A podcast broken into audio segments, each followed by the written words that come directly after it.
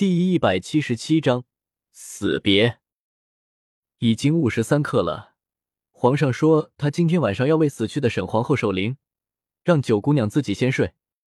小婵转述着皇帝的话，红雪一阵好笑，这个皇帝还真是做戏的高手，连守灵都要亲自去守，好让外人看来他与皇后的感情有多好，其实都被这个会做戏的男人给骗了。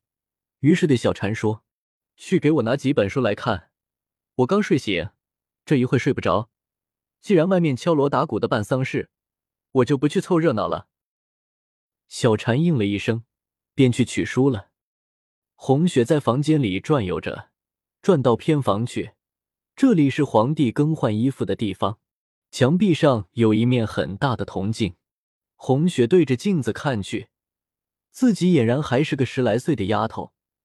只是经历了太多的世事变迁，眼睛里再也没有了年轻人的光芒，看上去比十来岁的丫头老成一些，也就二十上下的年纪。有谁知道自己的年龄快要四十了呢？独自感叹一阵后，便要转身离开偏间，忽然发现自己耳朵上常戴着的耳坠，头上常戴着珠花没有了。算了，反正也不是什么值钱的物件。丢了就丢了吧。从偏间出来后，刚好小婵抱着几本书走了进来，红雪便随便找了件披风披在身上，凑着灯火看起书来。不知道看到什么时辰，觉得困了，才上床休息。皇帝那一夜，居然为死了的沈皇后守了一夜的灵，只怕不出几天，民间就要感叹皇上对皇后如何恩爱了。几日之后，皇后的丧礼完成，而皇帝也终于回归了日常的生活。红雪也尽职尽责的做起了御前女官，只是风平浪静的表面下，掩盖着不为人知的暗流。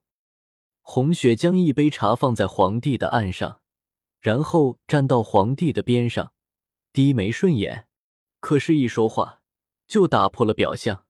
我再问你一遍，你把木耳藏哪里了？我要见他。皇帝这一次并没有像前几次那样找借口搪塞过去，而是淡然的回道：“道，今天晚上带你去看他，刑部大牢里。”你说什么？你把他关大牢里了？御前女官再也忍不住了，对皇帝怒目而视。殿上其他的当值宫女吓了一跳，这新来的女官什么来头？居然敢如此顶撞皇上！御前的宫女太监，除了皇帝的心腹陆公公，其余的人都是一年换一次。一则为了保证皇上跟前的奴仆是整个皇宫最好的，二则为了防止皇上身边的人被外人或后宫的娘娘收买了。红雪在宫外飘游了好多年，勤政殿上的宫女太监也都换了好几波，所以认识她的人很少。皇上没有理会红雪的气愤。他看着案上的公文，头也不抬的说：“你觉得一个意图谋反，而且还掌控着全国通商要塞的人，朕会轻易绕过他？朕对他最大的恩典，就是让他死的痛快点罢了。死的痛快点，木儿，这些天你都是怎么过的啊？”红雪心头瞬间涌气万般的苦痛，他不顾一切的朝殿外跑去，把他给朕拦下。顿时不知从哪里来了一群太监，将红雪按住。红雪不住的反抗，一边反抗一边冲着龙椅上的人破口大骂：“狗皇帝，你不得好死！我不会放过你的！”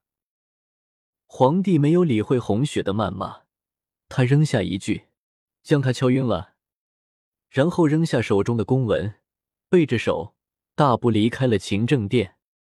红雪心中悲痛万分。使劲的想挣脱拉扯着自己的那群太监，木耳他被关进大牢，这么说他所掌控的经商要塞丝毫威胁不了皇帝。如此看来，木耳真的是凶多吉少了。红雪正心急的时候，突然感到后颈一麻，然后就没了知觉。在醒来的时候，已经是傍晚时分。红雪睁开眼睛，是自己以女官的身份居住的房间。想起皇帝白天说的话，他连忙下床要去找皇帝。这时，皇帝突然出现在了门口。我知道你心里担心那小子，朕这就带你去见他最后一面。赫连月白说完，朝宫门的方向走去。红雪耳边不停的回响着一句话：“见他最后一面，最后一面。”这是什么意思？难道说他已经下手了？一路上快马加鞭，刑部大牢里一片阴暗。走在前面的狱卒手里举着火把，可是这一团火焰如何能照遍整个大牢呢？走到尽头，一个挂着巨大的铁锁的牢房前，皇帝沉声吩咐狱卒：“把牢门打开。”狱卒慌忙从腰间拿出一把钥匙，咔嚓一声开了锁，随后火把将整个牢房照亮，橘红色的光线的照射下，红雪清楚的看到。牢房的墙壁上，手指粗细的铁锁绑着一个人，一个满身血迹、衣衫不整、蓬头垢面的人。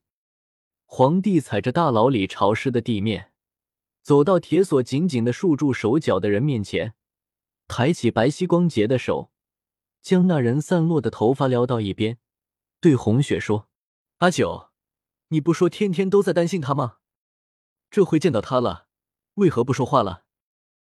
红雪心里一阵轰鸣，不是他，一定不是他，他怎么可能就这样被关注？皇帝像是读懂了红雪的疑虑一般说：“你以为朕真的拿他没办法吗？那你也太小看朕了。满朝文武加起来也不是朕的对手，何况一个小小的莫少爷。”白皙的手只探到人犯的鼻子下，已经没气了。看来他死得很痛快。红雪再也忍不住了，她疯了一般走到被铁锁束缚着的满身血迹的月末面前，伸手摸向他的脸庞，果然已经冰凉一片，将他蓬乱的头发理了理，月末安静的脸庞露了出来。不，不会的。红雪将手指放在他的颈部动脉上，片刻之后被烫了手似的缩了回来。木儿，木儿，你逗我玩的对不对？快醒醒啊！最后一面见完了，这就走吧。